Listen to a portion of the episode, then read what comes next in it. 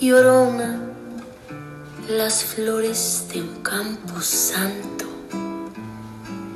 No sé qué tienen las flores, llorona, las flores de un campo santo.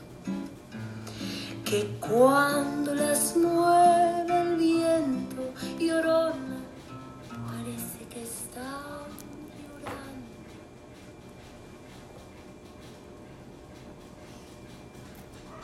México, un país lleno de cultura y tradiciones, donde la muerte es nuestra amiga, es venerada y recibida con gran cariño en nuestros corazones y hogares.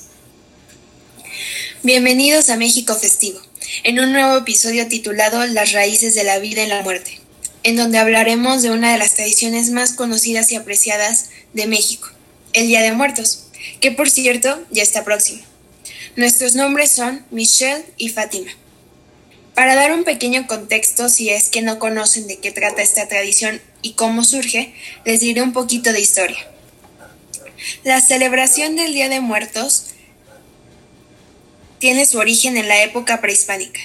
De acuerdo con los historiadores, los mexicas tenían varios periodos a lo largo de año para celebrar a sus muertos. La sociedad azteca creía que la vida continuaba aún en el más allá.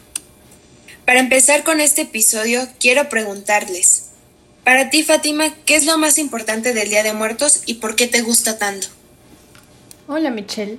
Bueno, para mí el Día de Muertos es muy importante, ya que tenemos la oportunidad de festejarles a nuestros fieles difuntos que lamentablemente nos han dejado.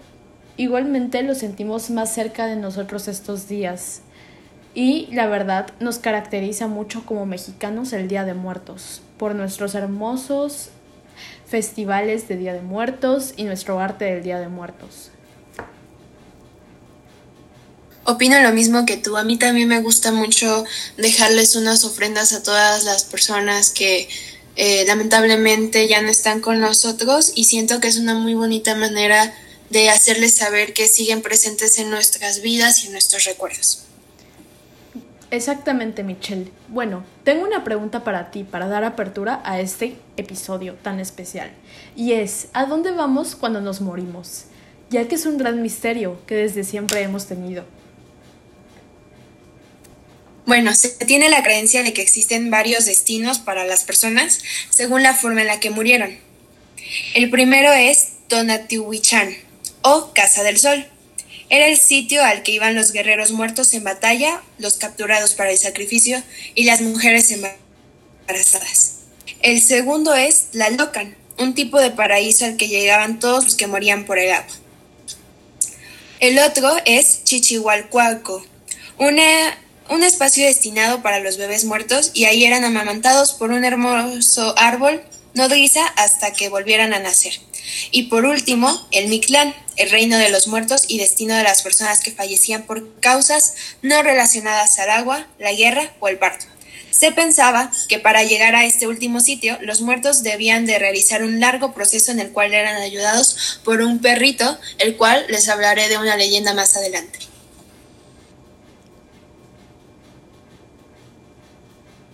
Oye, Fátima, por cierto, ¿alguna vez te has preguntado qué significa cada cosa que ponemos en el altar? Por ejemplo, la sal, las flores, el incienso, entre otras cosas. Sí, claro, ¿quién no se lo ha preguntado en esta vida? Y sí, Michelle, una vez me platicaron acerca de todos estos elementos. La sal y el mantel blanco, que representan la pureza, además la sal es el, el, elemento principal de la purificación para que el cuerpo del difunto no se corrompa y pueda transitar entre este mundo y el de los muertos. El agua es el elemento que simboliza la pureza, mitiga la sed de las ánimas después de su largo recorrido. Las velas y las veladoras sirven para guiar a los difuntos a sus antiguos hogares. Ya sean de azúcar o chocolate, las famosas calaveritas representan la muerte acorde la tradición de las culturas mesoamericanas. Hacen alusión a esta tradición prehispánica y, por cierto, son deliciosas. El copal y el incienso sirven para limpiar el lugar de los malos espíritus y así los muertos puedan entrar a su casa sin ningún peligro. el delicioso pan de muerto mexicano que todos adoramos. Elaborado de diferentes formas, el pan es uno de los elementos más preciados del altar, el cual significa fraternidad o afecto hacia los seres queridos que ya partieron. El papel picado, este elemento es el que le da color y alegría a la ofrenda, sino que también representa el aire, como uno de los cuatro elementos que debe estar presente en cualquier ofrenda. La comida la comida es muy importante, ya que tiene el objetivo de deleitar a los muertos que visitan la ofrenda. Se cocina en honor a los seres recordados, por lo que se acostumbra a poner su bebida y comida favorita. El retrato es la fotografía del ser querido eh, que puede decir que él o ella será quienes visitarán la ofrenda, que puede estar en nuestra casa o en cualquier otra parte que sea significativa para el muerto. Por lo mismo, el altar nos ayuda a sentirnos más cerca de nuestros seres queridos. De hecho, sí, en lo personal, el altar es una de las maneras más preciosas para recordar a las personas, pero ¿sabías que esto es más notorio en los pueblos tradicionales? Por ejemplo, estos pueblos son capaces de transmitirte esta magia que tiene esta costumbre. Algunos de estos destinos son Malinalco, situado a solo 90 kilómetros de la Ciudad de México. Este pueblo mágico, rodeado de montañas y calles empedradas, es reconocido por su impresionante zona arqueológica, que fue ocupada por el pueblo mexica. Es en esta área donde se realiza el recorrido al Mitlán, una representación prehispánica relacionada con el mundo de los muertos. El segundo es Tzintzunzán, este pueblo mágico de Michoacán, localizado al este del lago de Pátzcuaro, a unos 300 kilómetros de la Ciudad de México, fue un importante centro cultural, social y religioso del antiguo pueblo Tarasco. Será en su zona arqueológica donde tendrá lugar la exposición de ofrendas tradicionales y demostraciones del juego de pelota como parte del festival Noche de las Ánimas.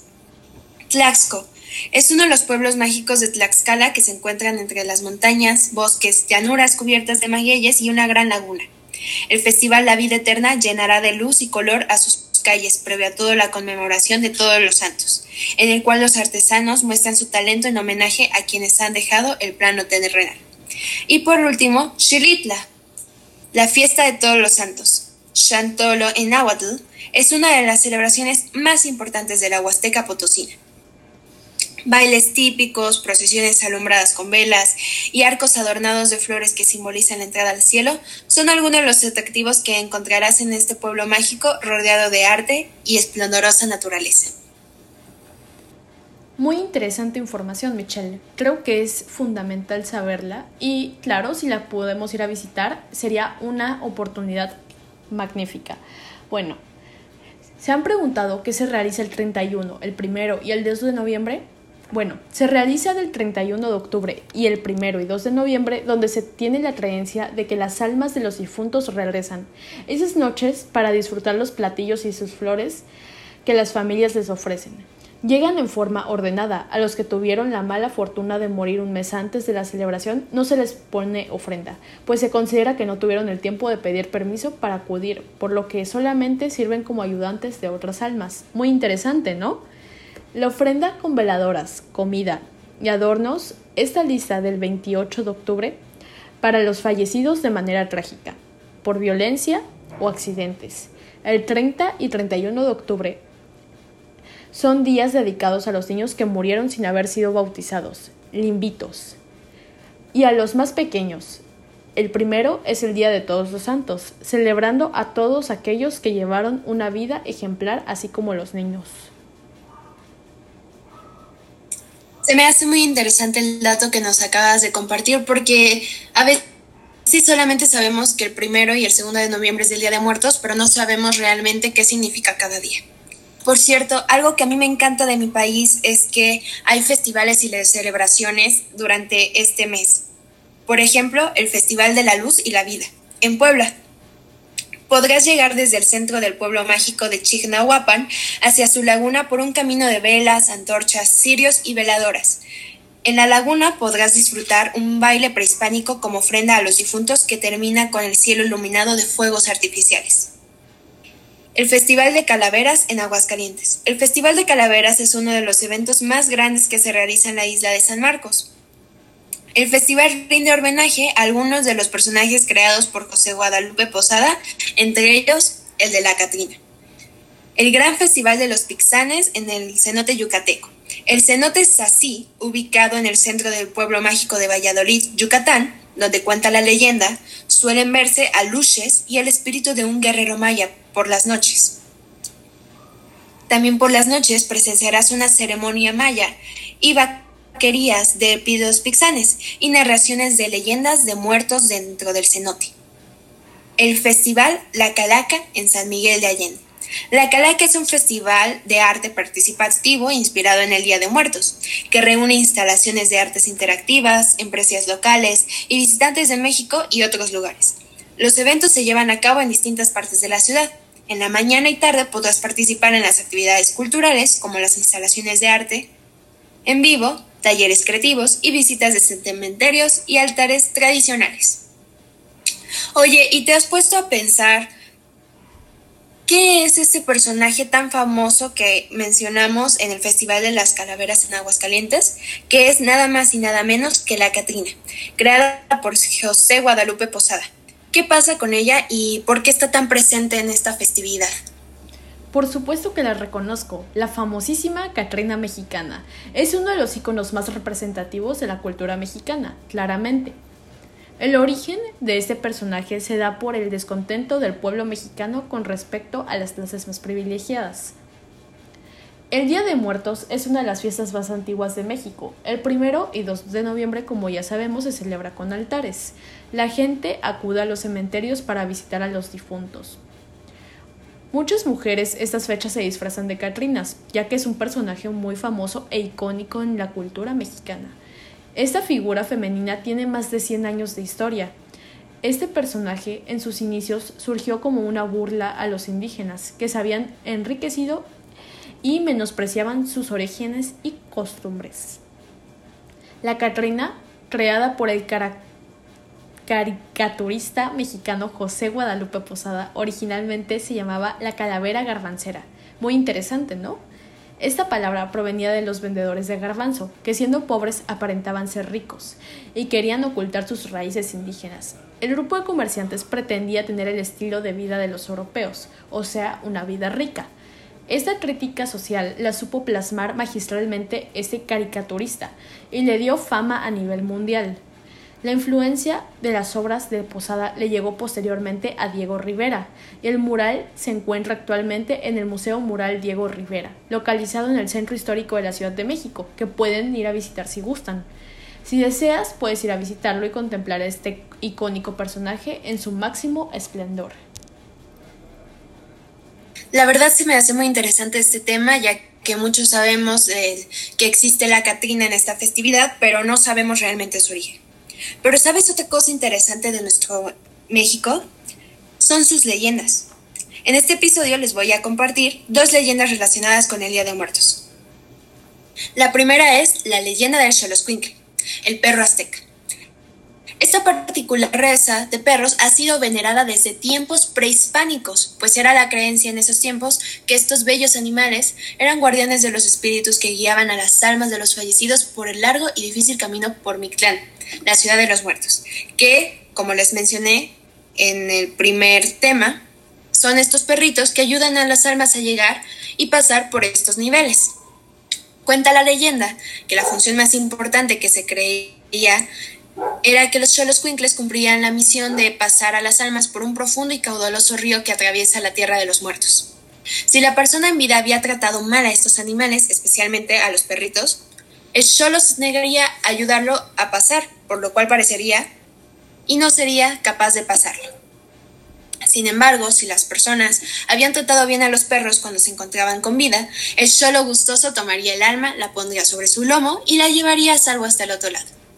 Los Xoloscuincles no solamente eran valorados en el mundo espiritual, sino también cuando estaban vivos eran asociados al dios Xolotl, el dios de la muerte, con el cual deberían de ser bondadosos si querían gozar de una muerte agradecida y sin sufrimiento. La leyenda del Xolo cuenta que si este es de color negro, no podría llevar a las almas al otro lado del río, pues su color indica que él ya ha sido sumergido en el río y no ha guiado y ha guiado a suficientes almas a su destino. De igual forma, si el Xolo es blanco o de color muy claro, tampoco podría atravesar el río, pues eso significa que es muy joven y aún no ha podido alcanzar la madurez para lograrlo. Solamente cuando son de color gris jaspeado, que es lo usual en ellos, podría llevar a esta alma a su destino. De esta forma podemos ver cómo nuestros antepasados nos han heredado a través de la cultura y la tradición el amor y el respeto hasta estos bellos animalitos, que se han vuelto parte de nuestra vida y que nos acompañan y ya tanto en vida como muerte. Es por eso que deben de ser respetados y apreciados por todos nosotros. La siguiente leyenda es la leyenda de la flor de cempasúchil. Cuenta la leyenda que hace mucho tiempo existieron un par de niños que se conocieron desde su nacimiento. La niña se llamaba Xochitl y el niño Huitzili. Ambos compartieron una infancia, crecieron juntos y al final su amistad se convirtió en un dulce y tierno amor juvenil. Tanto era su cariño que un día decidieron subir a lo alto de una colina en donde el sol deslumbraba con particular fuerza, pues se sabía que allí moraba el dios del sol. Hicieron todo ese largo camino solo para pedirle a Tonatiuh que les diera su bendición y cuidado para poder seguir amándose. El dios del sol, al verlos tan enamorados, bendijo su amor y aprobó su unión. Desafortunadamente la tragedia llegó a ellos de forma inesperada, cuando Huitzilin fue llamado a partir de una batalla para defender a su pueblo y fue así como se separaron. Después de algún tiempo, Xochitl se enteró que su amado había fallecido en el campo de batalla. Su dolor fue tan grande que rogó con todas sus fuerzas a Tonatiuh que le permitiera unirse a él en la eternidad. Este, al verla tan afligida, decidió convertirla en una hermosa flor. Así lanzó un rayo dorado sobre ella, y en efecto creció en la tierra un bello botón. Sin embargo, este permaneció cerrado durante un mucho tiempo. Un buen día, un colibrí atraído por el aroma inconfundible de esta flor llegó hasta ella y se posó sobre sus hojas. Inmediatamente la flor se abrió y mostró su hermoso color amarillo, radiante como el sol mismo. Era la flor de cempasúchil, la flor de veinte pétalos, que había reconocido a su amado Huitzilin, el cual había tomado forma de colibrí para poder visitarla. Así la leyenda dice que mientras exista la flor de cempasúchil y haya colibríes en los campos, el amor de Huitzilin Xochitl perdurará por siempre. Es por eso que en el Día de Muertos se cree que el aroma de la flor de cempasúchil guía a las almas de los difuntos en el camino hacia la ofrenda que les espera en el mundo de los vivos. Esta es una clara referencia que el aroma de esta flor guía con amor a las personas que se fueron y que esperamos regresen a visitarnos año con año. Así como Xochitl y Huitzilin se reencontraron. Muy interesantes historias, Michelle. Personalmente creo que son muy, muy interesantes. Y apuesto a que a todos les encantan este tipo de historias. Bueno, pues esperamos que este episodio les haya servido para comprender lo importante de estas tradiciones de nuestro bello país, México, Esperamos que lo hayan disfrutado y ahora nos gustaría dar nuestras opiniones al respecto. Michelle, ¿tú qué opinas?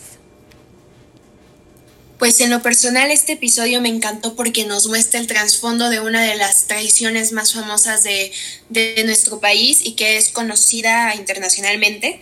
Y creo que este tipo de datos, de temas que se tocaron, eh, son muy importantes para empezar a agarrarle cariño a esta tradición y sentirnos orgullosos de cómo nuestro país, nuestra gente, eh, a través de años y años nos han heredado este hermoso legado. Y creo que es nuestra misión hacer que esto no se pierda.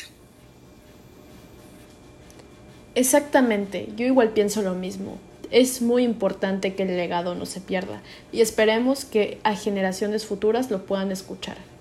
Entonces, bueno, esperamos que les haya gustado mucho el episodio y gracias por escuchar. Les mandamos un abrazo. Gracias. Y recuerden pasar en estas fechas tiempo con su familia, ya que puede ser que vean películas como El libro de la vida, Coco o Día de Muertos. Hasta luego.